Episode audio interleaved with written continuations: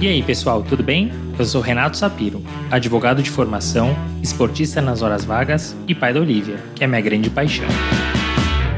Sou sócio fundador da Sapiro Associados, uma consultoria focada em recrutamento jurídico e compliance, e sócio e cofundador da Reinvent Legal, uma escola de negócios voltada para o mercado jurídico, e é o Retalks, um raio-x do mercado jurídico. Sejam muito bem-vindos.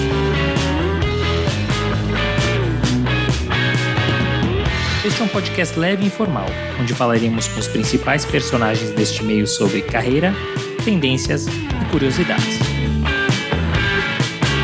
Este é um podcast quinzenal, então já sabe, temos um encontro marcado segunda sim, segunda não.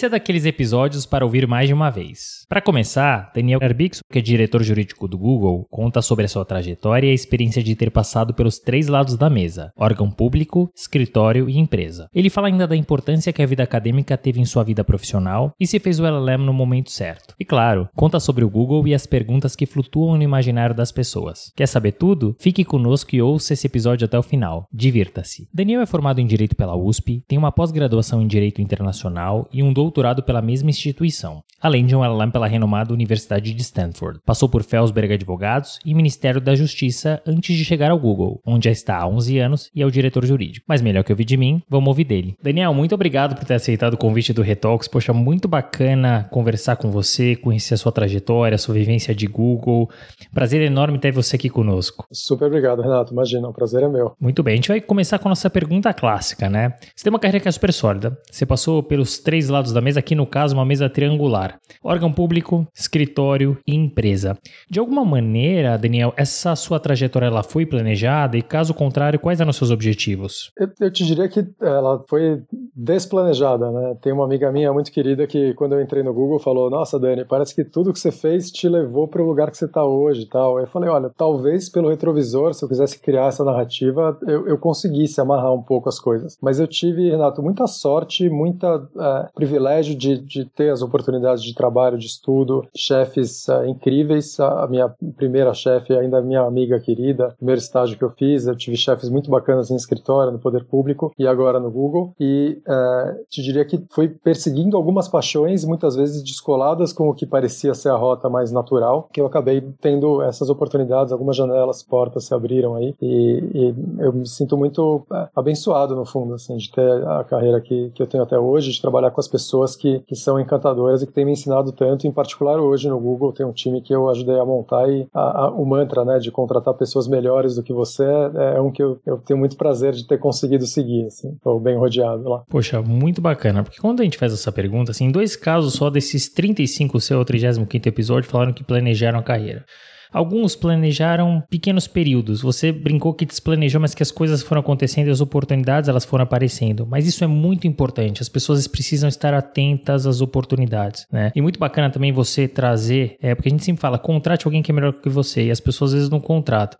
Eu sei que no teu caso é difícil, hein, contratar gente melhor, mas é isso, um time é formado assim, né? Bom, como nós comentamos, você passou pelas três pontas: órgão público, escritório e empresa. Você percebe uma diferença no perfil de profissional em cada uma dessas estruturas e uma sinergia, você consegue visualizar? Olha, eu te diria que nos escritórios pelos quais eu passei, eu convivi com pessoas muito diferentes, de formação, de ambições, de uh, atenção às questões de política pública, por exemplo, noticiário nacional. O primeiro escritório no qual eu trabalhei não existe mais. Eu, no, o primeiro escritório no qual eu trabalhei como advogado, né, onde eu fui efetivado, fui estagiário, fui o primeiro advogado associado, uh, discutimos sociedade ali, mas foi, foi rápido. É um escritório com pessoas muito bacanas e cada uma seguiu um rumo. Os sócios, uh, dois têm escritório de advocacia hoje em dia, um virou acadêmico, um foi para o poder público, o outro trabalhou como regulador e voltou para a advocacia privada hoje em dia. Então, esse, essa diversidade, no fundo, né, de, de perspectivas foi, foi muito legal e foi um escritório que me deixou, é, ao mesmo tempo, perdido e, e, encantado com áreas muito diferentes. Um dos sócios me ensinou a gestão de projetos, no sentido clássico, né, project management, e são, são é, mergulhos, no fundo, fundo que eu valorizo muito, porque eu voltei a aproveitar anos depois, sem muita ah, pretensão, né? Como que eu vou amarrar isso naquilo, quando você falou de planejamento no começo da conversa.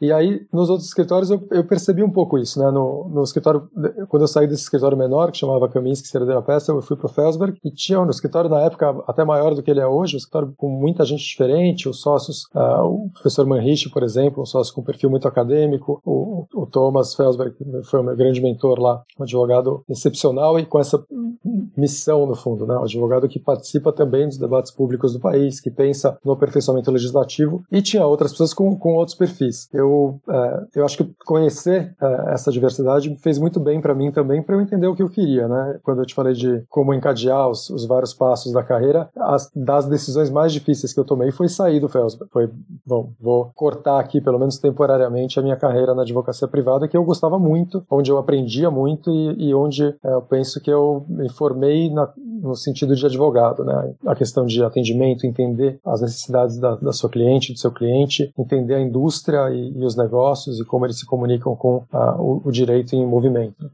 E, e, você sente uma diferença não só entre os escritórios, mas do escritório em relação ao órgão público, em relação à empresa? Diferença grande por causa das carreiras públicas. Quando eu trabalhei no governo, eu fui numa, num cargo em comissão e lidei com muitas pessoas de carreiras uh, formais da administração pública. Na secretaria em que eu trabalhava, tinha, por exemplo, advogadas, advogados da União, tinha uma pessoa da Polícia Federal, delegado federal, tinha gestores públicos, uma carreira de gestor público federal que é, super interessante e na época estava bastante valorizada. Isso faz, faz mais de 10 anos, né, que eu passei pelo Ministério da Justiça. E no poder público, muitas pessoas não tinham a perspectiva de trabalhar numa empresa ou no setor privado, no escritório de advocacia. Uh, ao passo que nos escritórios em que eu trabalhei, como eu comentei antes, né, algumas pessoas tinham essa, essa vontade, talvez, de experimentar, como eu tinha, e de trabalhar com políticas públicas de alguma maneira, inclusive talvez no terceiro setor. No poder público, as pessoas, em, particular das carreiras uh, estruturadas do poder público, elas estavam lá e, e, era um pouco a carreira que elas iam seguir, e onde elas iam ser alocadas, em quais órgãos e com quais políticas públicas elas iam lidar no dia a dia, é que podiam variar ao longo do tempo. Eu, quando fui para o poder público, esse planejamento eu tinha, assim, eu, eu fui por um período limitado, porque eu tinha muita vontade de estudar fora. Eu tinha tido, durante a graduação, um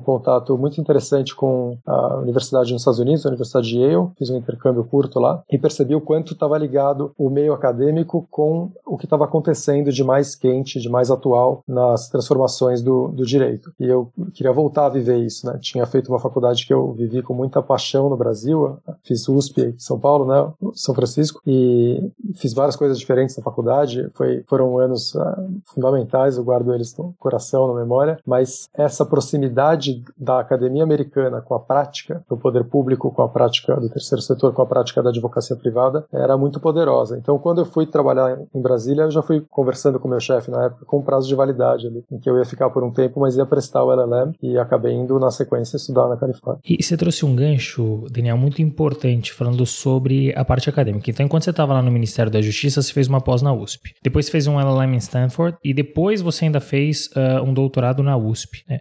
O quão importante, você já falou, mas assim, queria que você entrasse um pouquinho no detalhe. Quão importante essa vivência acadêmica atrelada à trajetória profissional e o quanto ajudou na sua trajetória?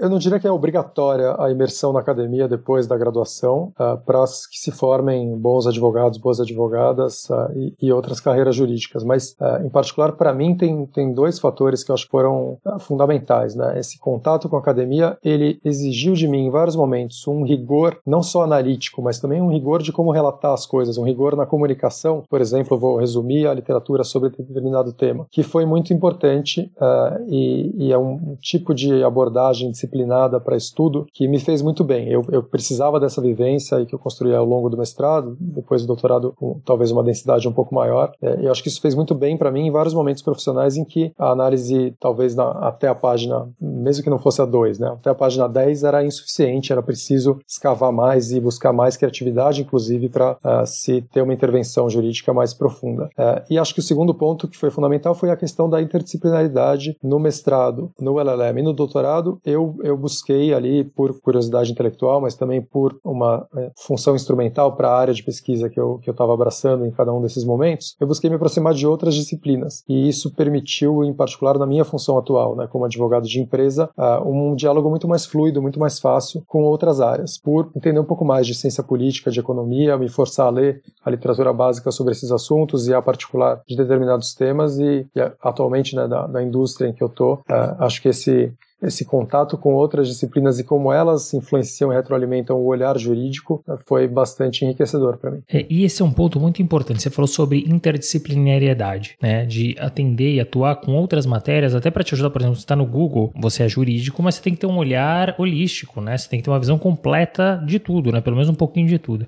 O quão importante, apesar de você não ter feito, né? Na sua visão, e se você puder aconselhar, é, os mais jovens, assim, o quão importante é para o profissional do direito fazer cursos fora do direito, como por exemplo um MBA? Eu acho, Renato, que uh, o, o, mundo é tão rico, eu, eu brinco muito nas conversas com o meu time, né? Tem sempre mais inteligência fora de uma instituição, de uma organização do que dentro. E, e buscar essa inteligência, essa riqueza, essa, de novo, esse mosaico, essa pluralidade de visões e de experiências e de visões de mundo, ela é, é essencial para a gente abrir a cabeça um pouco, né? Eu acho que, para mim, morar em Brasília trabalhar no poder público teve esse papel de enxergar mais e além do que eu veria de São Paulo, do, do meio jurídico da advocacia privada. E no mesmo sentido, esse contato, é, por exemplo, com a visão econômica dos assuntos ou a visão da ciência política, ele, ele é muito importante porque no, no dia a dia do trabalho como advogado de empresa, é, ao trabalhar com outros times a quatro mãos ou a enxergar um determinado desafio e, e descartar, por exemplo, o risco jurídico, o nosso trabalho como conselheiro de negócios ali não acabou. Muitas vezes tem um risco que pode não ter sido identificado pela área que está ali no nosso contato mais imediato, que é um risco reputacional, que não é jurídico, não vai ter uma, uma indenização, não vai ter uma medida que nos ah, constranja, impeça de trabalhar em determinado rumo, mas tem outros controles que a área jurídica pode ajudar a fazer, ou outras arquiteturas de como fazer negócio, ah, como extrair valor e criar valor em parceria, por exemplo, ou como buscar inovação e aproveitar inovações geradas por usuários, e tudo isso exige, como eu te falei antes, um olhar mais amplo, mais panorâmico. Você brincou, né, de contato, tem que saber de tudo. Na verdade, a brincadeira dos generalistas é isso. Você acaba sabendo tanto de tantos assuntos,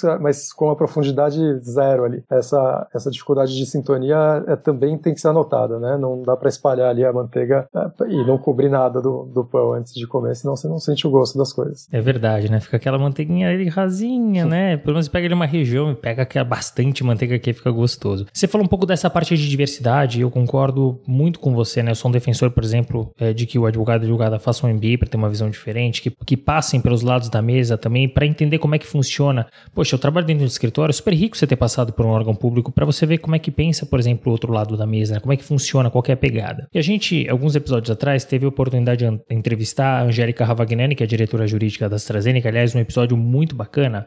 E uma das vivências dela foi em órgão público. Uh, e uma dúvida que eu sempre tive, fiz a pergunta e agora faço a você, é assim: o quanto a rotina política impacta no dia a dia do profissional do poder público? Olha, Renato, eu acho que a cada experiência é única. No meu caso, a experiência no Ministério da Justiça foi bastante interessante porque eu trabalhei num órgão que tinha uma função técnica muito bem definida. A, Secretaria de Assuntos Legislativos do Ministério da Justiça, que não existe mais na época, cuidava das análises de projetos de lei e propostas de emenda constitucional de interesse do Ministério, a pasta super abrangente, e a de questões indígenas, a FUNAI na época associada à pasta, as questões de estrangeiros, passando por Polícia Federal, Direito Civil, Direito de Família, todas as questões vinculadas à, à magistratura, ao Poder Judiciário e às, carreiras de componentes do sistema de justiça, é, mas a gente também preparava os atos normativos do Ministério da Justiça, projetos de lei ou proposta de emenda constitucional de interesse dessas pastas, e fazia uma apreciação apreciação de matérias que tinham sido submetidas à sanção ou veto presidencial uh, que não fossem puramente uh, orçamentárias, tributárias. Essa toda essa essa jurisdição entre aspas, né, com feições técnicas da secretaria colocava ela em contato com outros órgãos jurídicos, a Advocacia Geral da União, na Consultoria Jurídica do Ministério e a Subchefia de Assuntos Jurídicos da Casa Civil da Presidência. Mas ela também exigia um olhar para as missões a que aquele governo específico no qual eu trabalhei tinha se colocado e as atribuições de negociação de barganha legítima do meio político. Então, a gente ia discutir um projeto de lei no Congresso, vamos supor que fosse sobre superendividamento do consumidor. Tem uma pasta, na época, da Secretaria de Direito Econômico, tinha ah, o que hoje é a Secretaria Nacional do Consumidor dentro, e, e, a negociação era conjunta com a secretaria da qual eu fazia parte. Esse debate, ele exige um conhecimento ali, tanto das políticas públicas que já, já estão em marcha, quanto da orientação daquele governo específico e, portanto, do, do jogo político entre poder executivo e poder legislativo, e muitas vezes com o poder judiciário. Várias matérias de interesse do nosso dia a dia ali na época estavam também na pauta do Supremo Tribunal Federal ou de algum outro órgão julgador. Uh, tem, evidentemente, controles, balizas ali que outros agentes públicos podem uh, entender que são mais baixas ou mais altas, dependendo do órgão. No nosso caso, felizmente, como eu te falei, foi um momento especial ali, bastante protegido. Eu não me vi envolvido em nenhuma negociação que fosse problemática da perspectiva de integridade dos agentes públicos envolvidos, e eu não vi as barganhas políticas no sentido mais tradicional, né, de, de negociação no sentido mais chão, talvez, de tomar lá da cá. O que a, a nossa pasta fazia era, era muito a condução de assuntos sofisticados do, da perspectiva jurídica, técnicos do Ministério da Justiça e, em alguns casos, uma representação do ministro da Justiça numa função talvez mais política, mas, de novo, de, de escopo estreito, controlado. Então, é um exemplo bem bacana para mim, né, foi estar uh, tá no Ministério da Cultura no dia que eles estavam celebrando as novas políticas culturais, uh, isso idos aí de, de 2008, se eu não me engano. E aí, como o ministro da Justiça não, não podia falar na época e o secretário não tinha acompanhado a gente, eu fiquei responsável por falar em nome do Ministério da Justiça. Uau, que bacana! Uma super responsabilidade, mas no improviso total. E eu, eu falei, felizmente para mim, acho, tinha tido alguma exposição a temas da economia da cultura, de políticas culturais, por ter trabalhado bastante com direito autoral no, no setor privado, mas tive que fazer uma fala que, evidentemente, não, não refletisse o chapéu ali de advogado privado e fosse de um agente público representando o Ministério da Justiça. Então, tem essas situações ali de, de susto e de articulação política que ocorrem nos corredores ali, imprevistos, muitas vezes geram boas inovações ou boas oportunidades para se avançar em termos de política pública e de uh, até organização do trabalho da secretaria, mas uh, eu acho que a, o, o, elemento político sempre está presente. À medida em que ele está presente, vai variar enormemente conforme uh, o, o, órgão, conforme o momento, conforme a conjuntura política. É muito interessante você contar um pouquinho dessa sua experiência, porque certamente quando você passou lá em 2008, 2007, é obviamente que tinha um que político, sempre teve, né? É, pensando no formato da nossa estrutura aqui no Brasil. Só que hoje é muito mais patente, tá no jornal, tá todo dia, toda hora a gente fala do toma lá da cá, toda hora a gente fala de STF, toda hora a gente tá o tempo inteiro, né? Eu acho que as pessoas passaram a respirar muito mais isso, né? e talvez isso gere até mais curiosidade. Bom, depois do Ministério da Justiça, em 2009 você seguiu a tua carreira acadêmica, foi para nossa querida Califórnia. Quem morou lá, não tive ainda oportunidade, tive a oportunidade de visitar, mas quem morou lá ama. Imagino que você também depois nos conte um pouquinho dessa experiência. E você foi fazer um LLM em Ciências e Tecnologia pela Universidade de Stanford. Logo em seguida, quando você voltou para o Brasil, você entrou no Google para não mais sair. Primeira pergunta é o seguinte: quando você foi para lá em 2009, você tinha quatro anos de formado. Né? Você acha, olhando para trás agora, né, com toda essa bagagem de experiência que você tem, você acha que foi o momento certo para ir? Ou se você pudesse voltar, você esperaria um pouquinho mais? E quão importante foi a realização deste curso para o teu ingresso no Google? Vamos por partes, então, Renato. Eu fui num momento que para mim fazia muito sentido, como eu te comentei antes, eu não, não tinha intenção de ficar no governo por muito mais tempo, no governo federal, mas a experiência em Brasília foi riquíssima. Talvez se tivesse esperado um, um ano a mais, um a menos. Eu ter sido aprovado em Stanford foi é, uma notícia surpreendente, na verdade. Eu esperava talvez ter que passar por um, um segundo ano de, de preparação, de redação das cartas de, de interesse, né, de motivação, busca de carta de recomendação para tentar as aprovações nas melhores universidades e acabei agarrando a oportunidade e funcionou muito bem. Eu acho que eu tinha o suficientemente um, um preparo suficiente, um repertório jurídico que me dava é, um, uma compreensão básica ali de como as coisas funcionam, que permitia que eu participasse ativamente dos debates na universidade lá, é, estrangeira, com várias visões que eram limitadas, claro, pelo, pelo tempo de experiência que eu tinha e pela, pela vivência mais aprofundada em alguns temas, mas ao mesmo tempo é, era, eu não estava vamos dizer assim, é, imaturo. Eu não estava júnior demais para aproveitar as possibilidades todas do, do LLM. Eu, nesse período que eu tive lá, é, apesar de ser um, programa acadêmico, ele é muito prático, né? Ele, é, não é, ele nem tem um paper final longo, ele é muito voltado para a imersão nas questões candentes que afetam o dia a dia e eu encontrei bastante do que eu esperava em termos de contato com o direito na, na sua, no seu movimento ali mais intenso. Então, a, a Oracle tinha sido comprada pela Sun, é, na semana seguinte tinha debates em que tinha o, o, corpo jurídico da Oracle defendendo a operação, outras empresas criticando, falando que ela não tinha que ser aprovada pelo FTC. Super bacana, assim, um debate muito vivo. Tinha questões de ordem é, mais tensa, por exemplo, de segurança nacional e, e as empresas de internet começando a ser questionadas e quais dados elas podem ou não entregar para investigação criminal, o que, que extravasa ali o respeito à privacidade das pessoas. É, e esses debates eram informados por, por exemplo, palestras de pessoas do, do FBI que iam à universidade, ministros da Suprema Corte. É, e aí essa troca, essa, esse ambiente muito fervilhante, muito rico, acadêmico, também me fez ter certeza de que eu queria ver as estratégias jurídicas do, do começo ao fim.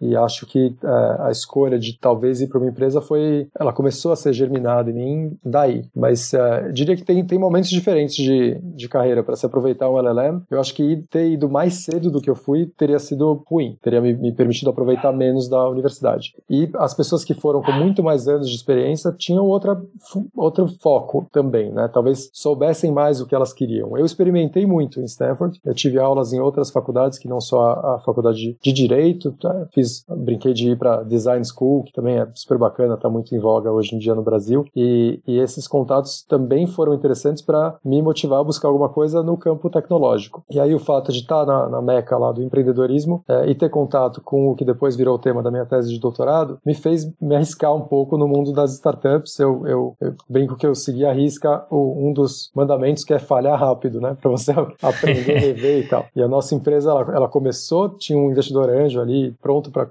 dar o cheque para gente. Tinha empresas, a gente conseguiu contato rápido com as empresas-alvo da indústria que seria o, o nicho principal, o filé, para o que eu estava buscando ali com um amigo programador, que era resolver conflitos online. A gente queria trabalhar com as empresas de telefonia. E, infelizmente, é isso. A gente falhou muito rápido. Esse meu amigo depois criou uma outra empresa, foi da primeira turma de uma aceleradora da Telefônica, que chama Vaira. E eu entrei no processo seletivo do Google e, e como você falou, né? Tô, tô até hoje na empresa, é, vivendo momentos diferentes e quase que empregos diferentes dentro dela, mas ainda fascinado. Poxa, muito interessante. E essa história de LLM é uma discussão que tem já há bastante tempo, né? Quando fazer, né? Tem muita gente que defende assim, ah, tem que ter X anos de formado para ter uma maturidade.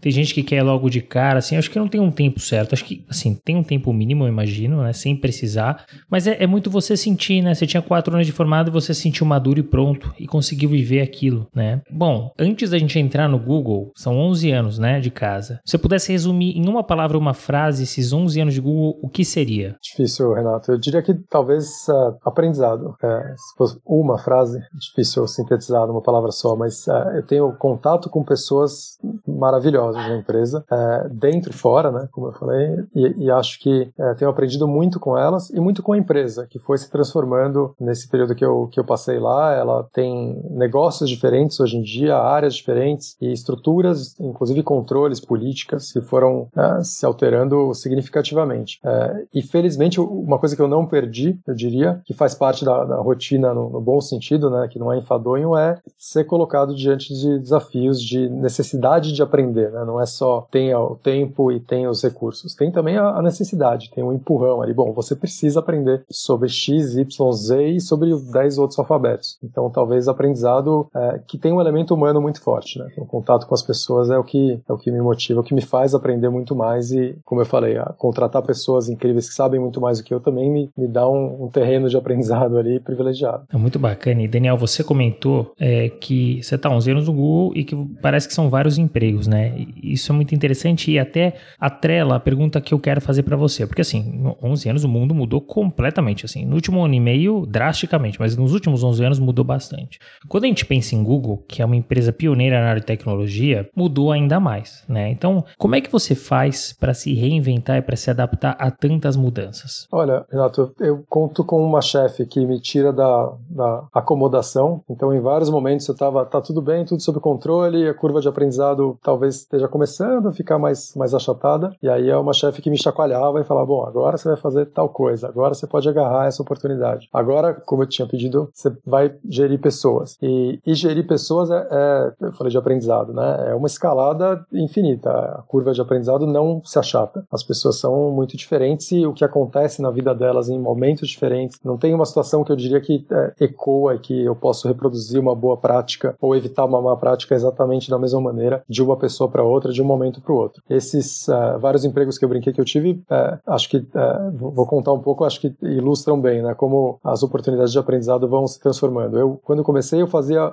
o lançamento dos produtos e os contratos, as parcerias, os contratos automatizados também da empresa, contratos de adesão não automatizados também, o motorista do Street View que passa no meio de uma fazenda privada, lá tinha um papelzinho que eu planejei, mas não tinha a minha participação, ainda bem, né? É, e aí depois de um tempo, a gente, o time cresceu, eu, eu, comecei a me concentrar mais no Brasil, menos em outros países da América Latina, e é, contratei algumas pessoas e comecei a gerir as pessoas desse lado consultivo. E há cinco anos também passei a gerir as pessoas do lado contencioso do time. É, é um time pequeno, mas são profissionais espetaculares e, e, o aprendizado, não só com eles, mas com os desafios, foi muito intenso e é muito intenso ainda. É, a empresa foi mudando, o que significa que também o jurídico teve que se adaptar a, por exemplo, conviver com outras áreas que antes não existiam. Então a gente fazia, às vezes, do time, por exemplo, o consultivo tributário era, era estruturado já para questões globais, mas pouco presente no Brasil. A gente participava mais, talvez, do que hoje em dia. Hoje em dia a gente faz só o contencioso administrativo e judicial. É, o time de anticorrupção e investigações internas, ele não existia, isso era feito pelo jurídico. A empresa criou, ainda bem, né, faz bastante tempo já, uma estrutura muito forte, robusta de integridade e, e compliance. Então essas mudanças, eu tive a sorte de passar por elas e também de ter um gostinho né, dessas outras áreas que hoje em dia não estão dentro do da nossa, uh, nosso pacote ali de, de diversões do dia a dia do jurídico, mas uh, ter vivido um pouco e ter tido que quebrar essas pedras me, me dá um pouco da, da experiência que facilita também o diálogo com essas áreas, a cooperação com essas áreas. É muito bom. E você trouxe um ponto é, que é sempre um ponto de discussão, é, não só no nosso mercado, como em qualquer outro, mas em especial no mercado jurídico, é a gestão de pessoas. Definitivamente a gente não aprende isso na faculdade, né? É, a gente acaba aprendendo muito na prática. É, além da prática, tem alguma outra maneira de se aprender a lidar com pessoas? O que, que você pode falar sobre o tema? Acho que eu começaria, Renato, com a noção de que todo mundo vai errar, todo mundo erra. As pessoas erram, as que são geridas e as pessoas que gerem pessoas também. E errar faz parte do, do processo de aprendizado, faz parte da vida. E se a gente não valoriza os erros e não usa a oportunidade de reconhecer o erro primeiro, né, a questão de, de responsabilidade, accountability, transparência, para é, rever o que foi feito e pensar outras maneiras, a gente não só não reconstrói o passado, como não tem os sonhos do futuro, não consegue projetar futuros possíveis e melhores. E é, isso no Google, é, talvez esse aprendizado, essa, essa lição, né, de que gerir pessoas é o meu emprego atual, é o principal ponto, é o que eu tenho que fazer melhor. Isso foi dito para mim de forma muito explícita por uma liderança da empresa, porque eu tenho muito carinho, que falou para mim: seu emprego agora é fazer as pessoas abaixo de você brilharem. Ponto. Todo o resto é secundário. É, essa noção foi muito importante e uh, também é uma cultura que vem da engenharia da empresa, né, que é uh, você uh, fazer o nome é uma mistura de latim com inglês, né, postmortems, error assessments. Então você a blameless postmortem, na verdade, a expressão, o jargão que a gente usa internamente, que é você sem indicar, sem apontar o dedo, sem buscar culpados, conseguir fazer uma avaliação depois que alguma coisa deu errado. E, e isso é crucial porque para que as pessoas brilhem, eu, eu gosto muito de uma frase do Carl Sagan que é a gente é pó de estrela, né? Mas a, as pessoas só brilham quando elas são reconhecidas também, né? quando elas têm a oportunidade de brilhar. E a, a Clarice Lispector sempre vem na minha cabeça junto com o Carl Sagan, que é, eu sou apaixonado por ela, e ela fala: as pessoas nasceram para brilhar. É, só que as pessoas não brilham por conta própria, né? sem oportunidade, sem a gente uh, estancar o máximo possível os, os preconceitos, os vieses que estão presentes socialmente em cada um de nós. E a gente tem que lutar contra eles. As pessoas não vão ter as oportunidades de brilhar. E sem reconhecer os erros, como eu tinha te falado antes na questão de como gerir pessoas melhor, eu acho, é, a gente não tem as conversas difíceis. Eu diria que os, os principais erros que eu tive é, na minha vida profissional foram gerindo pessoas e foram principalmente de supor que a comunicação estava funcionando. E tem momentos em que a gente precisa sim ser explícito e rever e colocar dedos nas feridas, nas nossas próprias feridas muitas vezes, para fazer a asepsia ali e conseguir cicatrizar e, e o, o, o, amanhã, a semana seguinte serem melhores do que a atual. Não, e a parte da comunicação que você trouxe, Daniel, é fundamental, principalmente no, nos tempos que a gente está vivendo, muitas vezes trabalhando à distância, né? É o que eu falo, não é de comunicação, é comunicação assertiva. E vai além, né?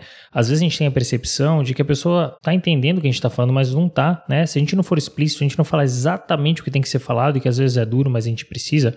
Um exemplo, feedback. No Brasil, é, o feedback é aquele feedback mentiroso até, né? Quando você vai é, demitir a pessoa, você não fala porque você está demitindo, porque você não quer que ela sofra, mas ela não vai aprender.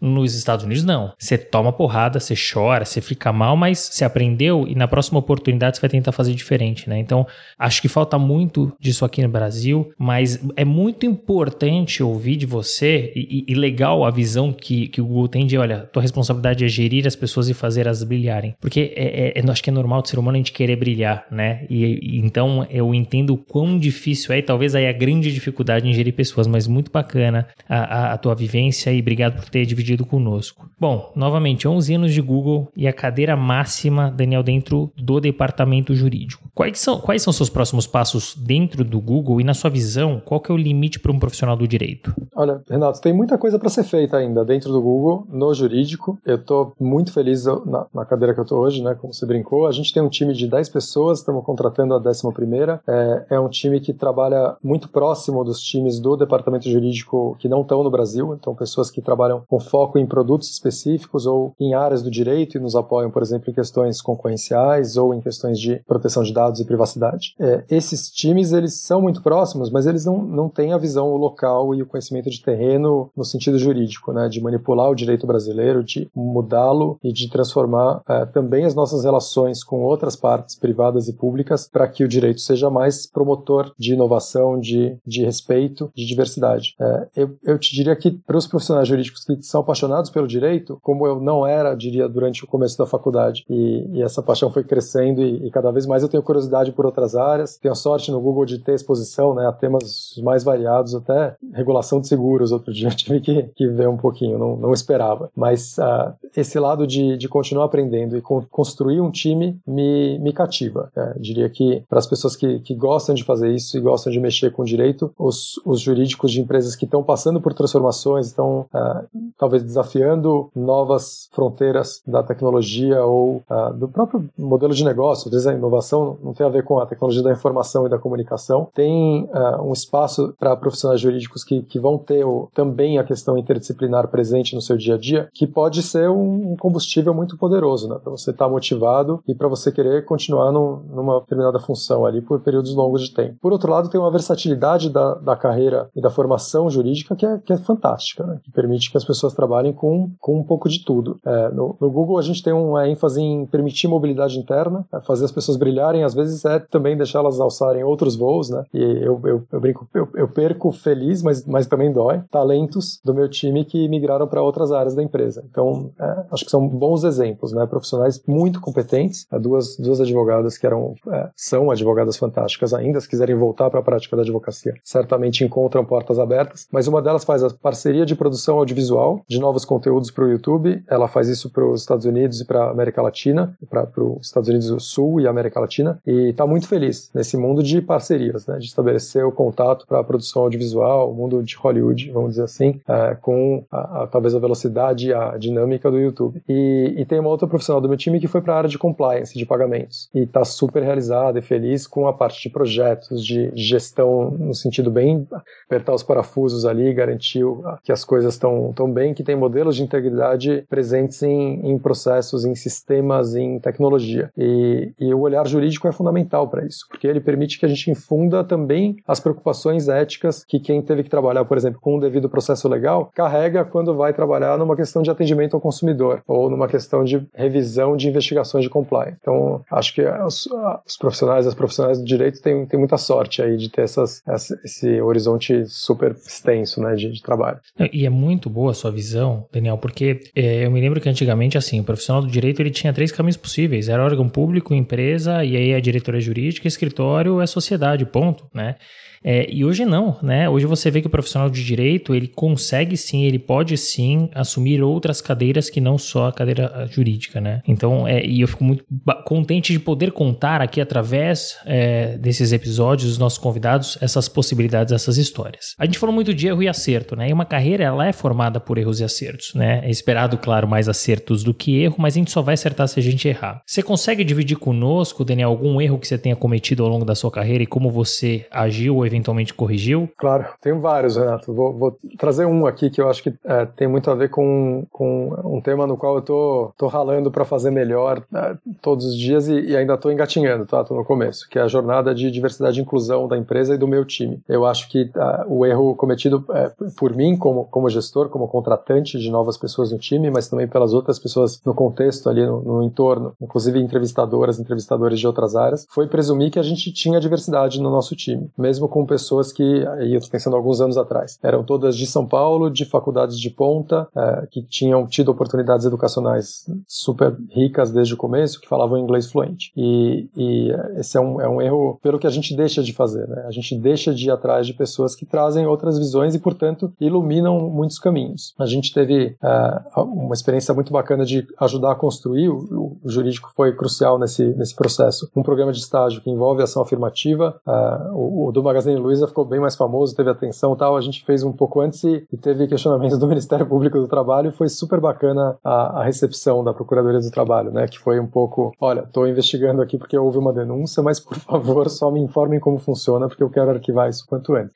Ainda bem e, isso. E a estagiária que a gente teve no nosso time nos ajudou não só a construir um jurídico melhor no Brasil, identificar teses que a gente poderia aperfeiçoar nas nossas petições, a pensar é, como o nosso time interage com outros para coletar informações para uma série de ações nossas, mas também aperfeiçoar os produtos da empresa. Né? O resultado de busca, quando você procura cabelo ruim e apareciam majoritariamente mulheres negras, ele foi melhorado muito por uma estagiária que a gente teve, que nasceu na periferia de São Paulo, que não teve as oportunidades educacionais que eu tive a sorte de ter, que não tinha inglês fluente, e aí tem um programa de estágio em que o inglês não era um requisito, porque a empresa teve uma decisão ali afirmativa de, de romper as barreiras, né, se possível, as que estão ao alcance dela, ainda com timidez, mas, mas é um primeiro passo necessário. E eu te diria que a, a toda a demora, todo o tempo que a gente não fez isso foi um erro e foi tempo perdido. E foi tempo perdido que também dificulta que a missão da empresa pudesse ser é, executada, no fundo. Né? O Google se propõe a organizar as informações do mundo e torná-las universalmente úteis e acessíveis. Mas só de uns anos para cá, a maneira como a empresa comunica e cria uma narrativa interna associada à nossa cultura, que traduz essa missão, passou a falar mais claramente: olha, a gente, portanto, precisa fazer os produtos para todas as pessoas, quem quer que elas sejam, onde quer que elas estejam. E para fazer isso minimamente bem, a gente nunca vai refletir a, a toda a complexidade, todo o mosaico de possibilidades do mundo uh, dentro da empresa, mas a gente tem que ter mais representatividade também dentro do Google, de pessoas com deficiência, de pessoas que são uh, diversas da perspectiva sexual, de pessoas que são diversas racialmente e que representam todos os espectros de gênero que a humanidade tem.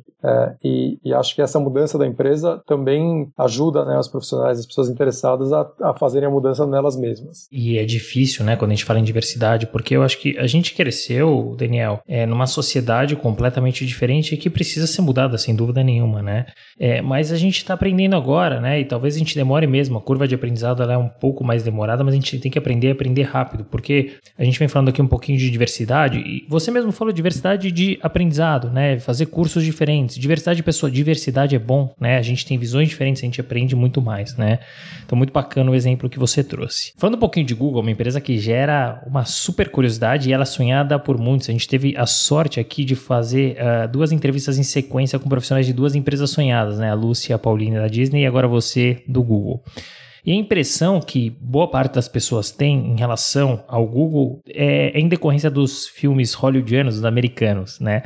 O quanto esses filmes eles retratam a realidade, o quanto é criação ou ficção? Acho que em particular o filme dos estagiários ele retrata uma parte da realidade da empresa, né? Tem uh, os, o, o, campus de Mountain View, que é o quartel-general da empresa ali, o principal, o primeiro, os primeiros prédios que a gente teve já nesse formato, prédios próprios com todos os, os benefícios ali, todas as, as diversões planejadas para fazerem parte do cotidiano das pessoas. Ele reflete uma visão dos fundadores da empresa de que uma empresa pode ser uma, uma extensão ideal do que eles viveram na universidade. No caso, os dois em, em Stanford, que é uh, um lugar em que tem espaço para dissenso, tem departamentos que, que vão ter confluência, vão ao mesmo tempo e muitas vezes perseguir a, a verdade, as explicações científicas, as inovações por conta própria e vão criar caminhos diferentes. E tem um espaço para experimentação muito grande. Então, a, a parte física e da diversão, acho que ela, ela traduz valores que são muito bacanas e muito caros para a empresa. Ao mesmo tempo, tem muita coisa que é difícil de retratar, né, num, numa, num filme, mesmo longa-metragem de Hollywood, que é a parte cultural e das pessoas. E, e, eu te diria, Renato, vivendo esses últimos anos de pandemia aí, trabalhando à distância, a gente não retornou para o escritório, não deve retornar esse ano, uh, te diria que a cultura da empresa, ela independe desses elementos todos que são simbolicamente tão, tão poderosos, né? No nosso escritório de São Paulo, eu, eu sou usuário frequente da mesa de ping-pong, mas faz dois anos que eu não tenho nenhum contato com a mesa de ping-pong do escritório. E tem rede, tem uh,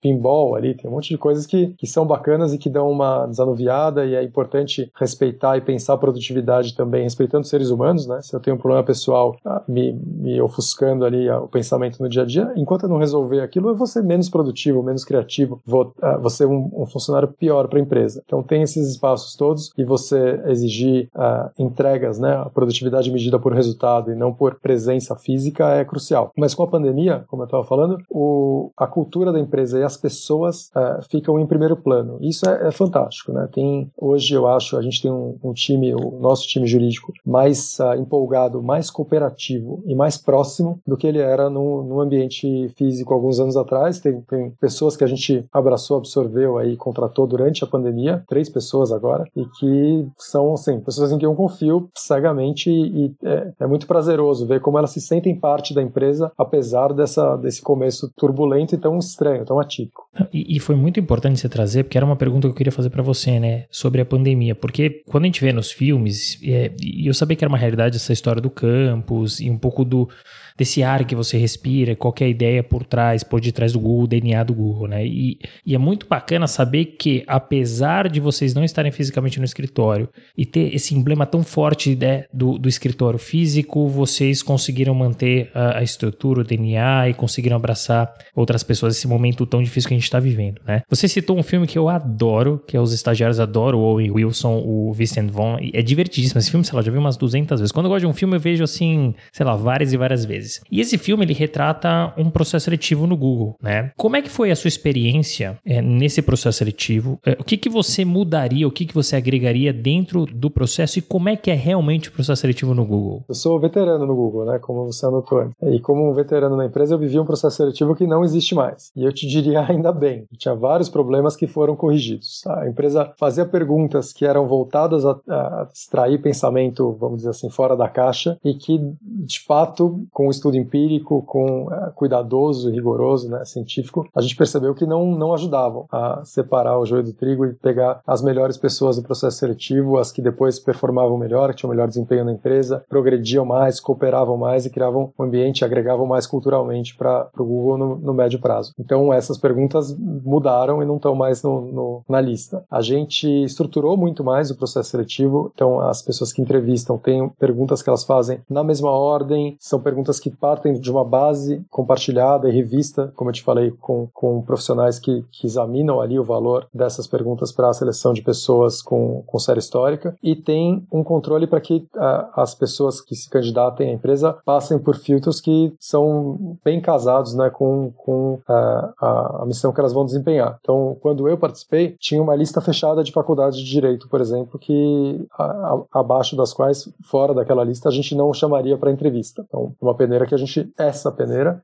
não é uma que a gente usa mais hoje em dia. É, eu fui entrevistado por muitas pessoas, sem brincadeira, foram 12 conversas entre telefonema e, e conversa presencial ou videoconferência. A gente reduziu isso drasticamente, então tem exceções para cargos uh, mais altos, mas em geral as pessoas são entrevistadas por três ou quatro pessoas. E como eu te falei, a estruturação permite que você dê um passo importante na direção de eliminar vieses do processo seletivo. Tem instruções muito claras e treinamentos para quem entrevista, que não tinham na época que eu fui entrevistado, para não se fazer perguntas que discriminem as pessoas involuntariamente. Então, sem nenhuma intenção de discriminar, quando você pergunta, ah, onde você estudou inglês, por exemplo, ou para quais lugares você já viajou, é, você pergunta em aberto sobre hobbies, e não uma coisa que a pessoa mesmo voluntariou e ela colocou na, como componente na entrevista, você pode estar discriminando e, e pegando pessoas que tiveram mais privilégios ao longo da vida ou que têm uma formação mais parecida com a sua, e o Google busca muito combater essa tendência, né, que é contratar pessoas parecidas com quem está entrevistando. E ela resulta, claro, em menos diversidade, menos olhares críticos, menos oxigênio para dentro da empresa. Então, te diria que a gente melhorou. Não, não é o ideal ainda, né? São seres humanos, constroem empresas, seres humanos imperfeitos, mas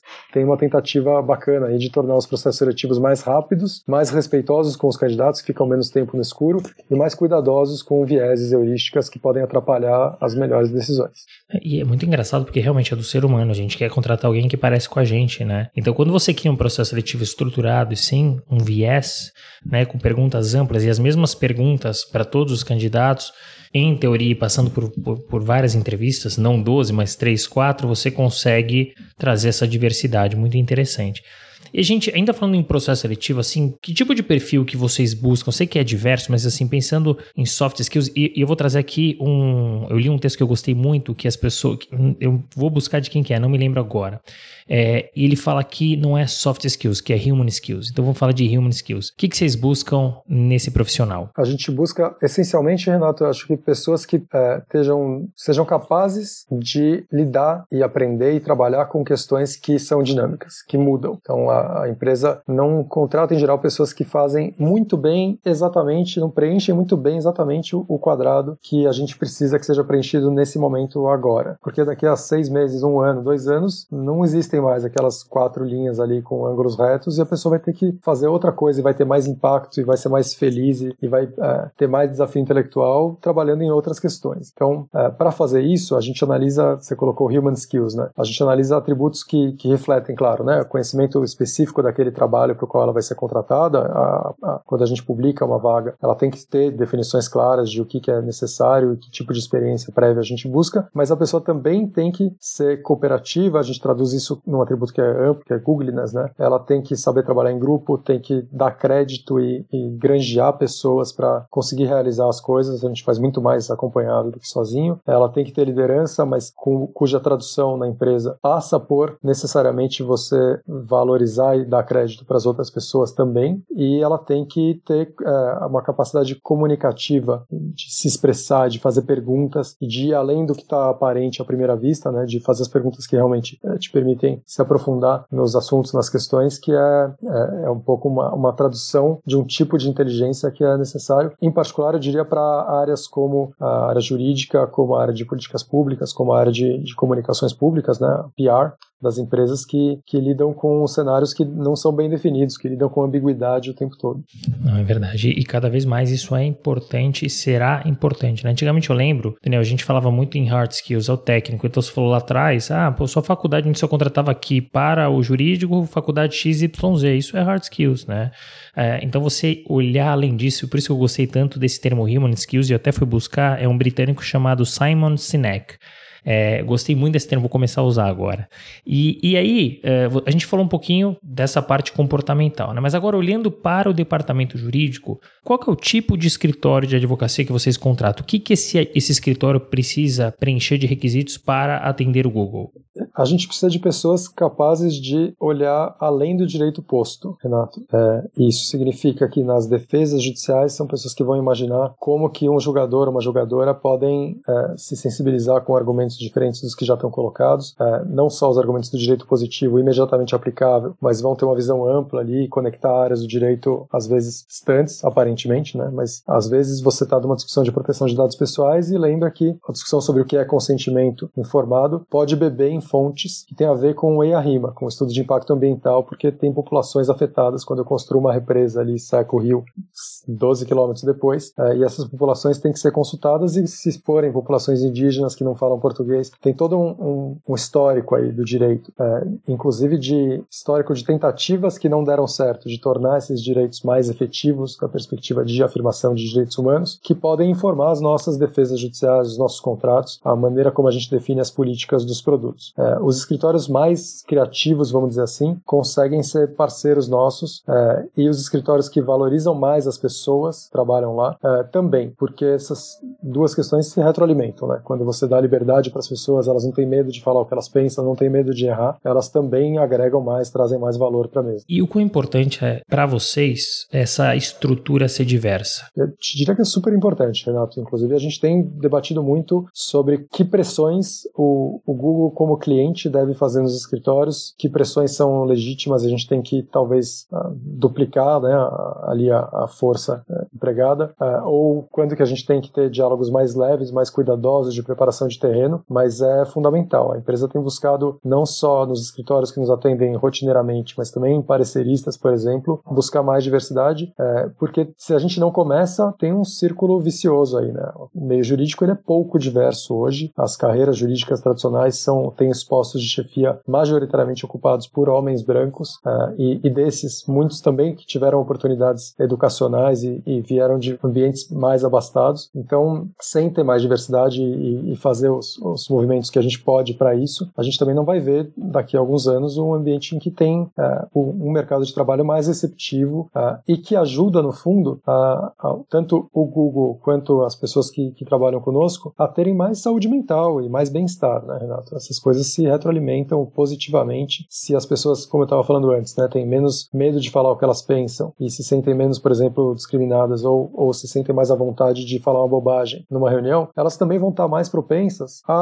lidar com a própria identidade e colocar quem elas são no ambiente de trabalho, não de uma maneira agressiva, mas de uma maneira libertadora. E com isso, os escritórios se tornam mais receptivos ou o próprio Google se torna mais receptivo às pessoas que trabalham lá. Mas é a gente está de novo, né, trabalhando com seres humanos, a ênfase no diálogo e no acolhimento, no respeito, em você poder errar, mas depois que errou, limpa a poeira, né, levanta e segue em frente, é fundamental. É isso, errar faz parte, né, mas a gente precisa procurar aprender, né, é aprendizado, erro é aprendizado para que a gente possa acertar. E a gente está em constante desenvolvimento. A nossa sociedade também, né, está em transição, está em mudança e a gente só consegue colocar o nosso melhor para fora se a gente se sentir à vontade no nosso ambiente, seja no ambiente familiar, seja no ambiente de amigos, seja no ambiente de trabalho, né? E, e Daniel, você tem acompanhado de perto é, essa evolução da gestão dos departamentos jurídicos, especialmente quando a gente fala em relação à tecnologia. O que, que você destacaria assim de grande mudança nos últimos anos? Os profissionais jurídicos, Renato, têm estado mais atentos às formas de empregar novas tecnologias para uh, que a rotina deles seja mais simples, que eles consigam ter foco no que é de fato prioritário e consigam principalmente aproveitar a inteligência das pessoas que, com quem eles trabalham, elas trabalham, uh, em tarefas que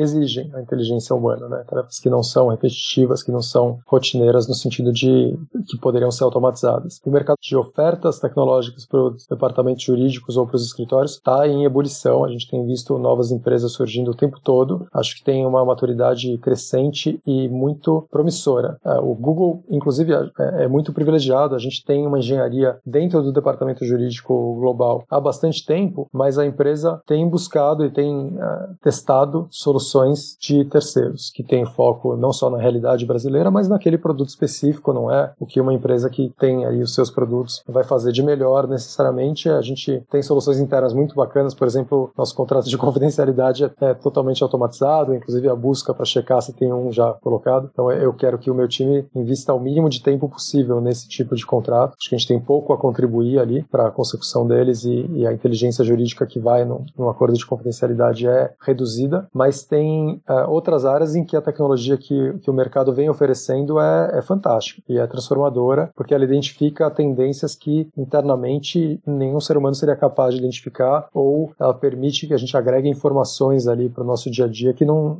não são fáceis de coletar ali quando você está trabalhando como uma pessoa de carne e osso. Então, eu estou bastante otimista em que a gente vai ver mais dessas soluções e que elas vão estar mais disseminadas aí nos escritórios, nos departamentos jurídicos e principalmente como cidadão, né, tenho esperança de que nos órgãos públicos a gente veja mais delas e mais delas num modelo não hierárquico de desenvolvimento, em que, por exemplo, a Defensoria Pública de São Paulo, a Advocacia Geral da União, o Ministério Público não tentem só desenvolver internamente com a, o setor de informática de cada órgão as soluções e, e trabalhem mais com o setor privado e, e mais com a noção de que é, risco é necessário para a inovação. Ah, eu adorei. Inovação, tecnologia é importante. O mercado está mudando e tem que mudar mesmo, né? As pessoas se preocupam muito, mas o que, que vai acontecer com esses advogados que trabalham, por exemplo, com contencioso de volume ou com contratos mais padronizados, né? E a profissão do advogado, advogada, é uma profissão, a ideia é que seja uma, uma atuação pensante, fora da caixa, coisas que não necessariamente as máquinas possam fazer. Foi o que você falou, um contrato de confidencialidade, poxa, a gente tem aqui automatizado, eu quero que meu time foque em outras coisas, pense em outras coisas. E de novo, a gente está falando que a advocacia, que o direito pode ir muito além do que a gente pensava no passado. Então, a gente tem que achar é, esses novos mecanismos, a gente tem que achar esses novos espaços e não olhar para trás e falar, poxa vida, e agora? O que a gente vai fazer com essas pessoas aqui? Vamos pensar diferente, vamos inovar, né? É, uma coisa que, que me gera muita curiosidade, Daniel, assim, quando a gente pensa nas empresas de internet, né, a gente sabe que é um ambiente super inovador, super dinâmico e por isso, em sua maioria, em teoria, elas são formadas por jovens. Você entende que tem espaço para profissionais, digamos assim, mais sêniores é, nesse ambiente digital? Renato, primeiro tem um espaço enorme para profissionais mais experientes das empresas, quaisquer que sejam, mas as de tecnologia em particular. É, as contratações em geral olham para anos de experiência como critério de piso, não como um teto. E, sem dúvida, se beneficiam muito de pessoas que viveram, como eu estava falando antes, outras áreas do direito, conseguem ligar pontos ali, que alguém que não tem muitos anos de estrada, talvez é, justamente não tenha os calos certos ali para detectar uma questão. Claro, na contramão, a gente consegue enxergar alguns advogados arredios em relação à tecnologia. Né? Então, me lembro, eu entrevistei, por exemplo, o Ricardo Dalmaso, que hoje voltou para o Facebook, e alguns escritórios que o assessoravam não queriam fazer comunicação via WhatsApp, que à época era o que tinha de inovador. Então, tem muito advogado e advogada que não quer se render ao uso da tecnologia. Qual que é a sua visão em relação a esse profissional? E o que você pode dizer, mais importante, o que você pode dizer para eles? Eu diria que o, o, amor à forma não é o coração da advocacia. Né? Se a gente pensa traço comum ali de lidar com seres humanos, de arquitetar risco, de buscar conformar ambientes e relações humanas, nada disso exige uma forma particular e aí a distinção do Código Civil de contratos solenes e não solenes é, é, super informativa. Né? A gente tem deixado cada vez mais de lado os contratos solenes. Eu acho que no, no mundo jurídico também essa é uma tendência e os profissionais e as profissionais que é, estejam muito apegados ali a, a, formas tradicionais vão ter um universo de trabalho reduzido. É, tem não só nas empresas, mas em diversos órgãos públicos e no terceiro setor uma noção mais clara de que uma advocacia pragmática com valores sólidos, mas pragmática no sentido de que não deslize demais, não patine, não gire em falso, em no formalismo que é próprio de algumas carreiras jurídicas ou no, naquele pó que vem quando a gente pensa em maneira de se expressar, em começar todas as frases com data vênia. É, acho que é, essa tendência ela veio para ficar. Né? Acho que a gente deve ter uma simplificação ali das comunicações no, no bom sentido, né? simplificações mais despojadas dessas vestes tradicionais todas para que justamente as pessoas possam discutir o que é prioritário, o que é importante e se deter sobre os, o que parece um detalhe ali, mas que pode fazer toda a diferença numa questão jurídica complexa, espinhosa. É isso. E não adianta a gente querer brigar com tecnologia e inovação. A gente tem que estar lado a lado, a gente tem que aprender e se desenvolver, né? Junto com elas. Porque senão, sabe o que vai acontecer? É isso que você falou, Daniel, a gente vai ficar no lugar comum. As oportunidades, aquelas oportunidades que apareceram para você, que você aproveitou, estão aparecendo agora para as pessoas e que não querem se aproveitar dessa situação porque não querem usar tecnologia. Então, acaba ficando no lugar comum. A voz do ouvinte. A gente tem um quadro novo aqui, uh, Daniel, que é o quadro do ouvinte, né? Então, aliás, antes de falar do quadro do ouvinte, antes do nosso bate-papo, até postei no Instagram, Uh, falei que conversaria com você e pedi que os ouvintes fizessem algumas perguntas e, que a gente selecionaria dois. A gente selecionou aqui vieram perguntas muito boas. As pessoas estavam muito curiosas em relação a esse bate-papo. Provavelmente, apesar desse bate-papo super bacana, é, a gente não vai ter solucionado todas as questões que o pessoal tem em relação à tua carreira, em relação ao Google. Então a gente criou aqui o quadro do ouvinte. Então, muito simples. É, basta você ir em um uh, dos posts do lançamento do episódio, seja no LinkedIn, uh, no, meu, no meu próprio LinkedIn, Renato Sapiro, no da Sapir Associados ou no do Retox, ou mesmo no do Sapir Associados no Instagram, vai lá no post, marca dois amigos e faça a sua pergunta que o Daniel vai ajudar aqui respondendo, né? Daniel, a gente tá chegando no final desse bate-papo, tá muito bacana mesmo, é como eu esperava, você conta da tua trajetória de uma maneira muito rica, você traz informações muito importantes, é, você brilha, né? Você fala de, dos outros brilharem, mas você brilha, né? Para fechar, duas coisinhas aqui. Primeiro, quem que você gostaria de ver e ouvir aqui no Retalks? Bom, Renato, acho que é, eu adoraria ouvir você entrevistando a, a, Vanessa, que é a diretora jurídica da Log, que é uma pessoa que tem feito um trabalho super interessante numa empresa que está tá pioneira e desbravando vários terrenos ao mesmo tempo. Acho que seria muito legal uma conversa com ela. É, acho que valeria a pena é, também, se você tiver espaço aí, entrevistar a Eve Marques, que é sócia do, de inovação do Felsberg, que tem uma vivência muito interessante com a, a transição né, de, do societário complexo de recuperação judicial e falências, tá? mas tem se dedicado cada vez mais às questões de inovação e capital de risco. E as estruturas no ecossistema de, de startups aí, como elas recebem os aportes e tal, ela acaba lidando com muita gente, muito dinamismo e profissionais jurídicos e não jurídicos que precisam entender os, os contratos e os fluxos financeiros e os arranjos ali decisórios muito no, no susto, na surpresa, no, no calor do momento. Uma vivência bem interessante, de repente vale uma entrevista. Poxa, eu adorei as indicações. É, a ideia aqui é sempre mostrar todos os lados possíveis dentro do nosso mundo jurídico. E, poxa, trazer uma pessoa da Log, que é uma empresa que também está crescendo muito e rapidamente, é, e, e, o que utiliza a tecnologia vai ser muito bacana ver a visão da Vanessa sobre isso. E a, e a Eve eu conheço também já muitos anos de mercado, acompanho a trajetória dessa, essa mudança, então vai ser muito legal contar a história dela. Depois, se você puder fazer as pontes, eu digo as pontes porque as pontes com as duas vai ser fantástico. Para fechar agora mesmo, você trouxe vários conselhos durante o nosso bate-papo. Se você puder selecionar um ou dois conselhos para as pessoas do nosso mercado, sejam as pessoas que estão começando ou que já estão avançadas na carreira, qual que seria? Ou quais seriam? Ah, para qualquer pessoa, Renato, o conselho que eu mesmo me dou, tem um, tem um post-it escrito isso aqui, né? É, é, compaixão. Acho que se a gente lembra né, de ter compaixão conosco mesmo, com o próximo, as comunicações fluem melhor, a gente não presume que as outras pessoas estão mal intencionadas, a gente consegue lidar com as que estão mal intencionadas e a, a compaixão acho que é uma base uh, tão sólida para se começar a trabalhar, não é só para começar o dia, né? Mas para começar qualquer interação que a gente tem no dia a dia. Uh, e, e ela muitas vezes está em falta está em falta para mim, por exemplo, em vários momentos da, da semana, em vários momentos, e, e, com várias pessoas eu tenho mais dificuldade de ter compaixão. E é justamente nesses momentos que eu preciso passar, fazer um carinho no meu post-it aqui e lembrar que talvez essa seja a dica que eu, que eu preciso seguir mais à risca. É, acho que eu falei de valorização do erro, né? Quando a gente tem compaixão, essa lente ela é invertida, né? Não é um erro mais. É uma oportunidade de aprendizado e às vezes tem consequências desastrosas de, de erros, mas dá para tirar a limonada assim de, de vários limões ou, ou pelo menos dá para organizar as coisas e pensar em como limpar se a gente vai de, de coração aberto para as coisas. Então, acho que essa dica é fundamental e, e, a compaixão, como eu falei, né, não pode ser só com o mundo, com os outros, a solidariedade que quase esvazia o ser humano. Ela também precisa ser com cada pessoa, com ela mesma. Poxa, muito bacana, adorei. É, não me lembro de ninguém que tenha dado um conselho como esse ao longo desses 35 episódios, foram vários conselhos bacanas, mas acho que esse é um conselho muito válido e eu acho que as pessoas precisam pensar nele. É, e não só obrigado por esse conselho conselho pelos outros, mas por esse bate-papo incrível. É, foi muito bacana. É, assim, eu estava super curioso e ansioso para gravar com você e olha, foi muito bacana. Muito, muito obrigado por ter aceitado o nosso convite e por ter contado a tua história com tanto brilhantismo. Eu que agradeço, Renato. Foi um prazer imenso e espero ouvir mais dos seus podcasts. Eles são sensacionais. Obrigado. Fim de papo. Se você gostou, recomenda para seus amigos. Se não, fala comigo que eu quero te ouvir. Até a próxima.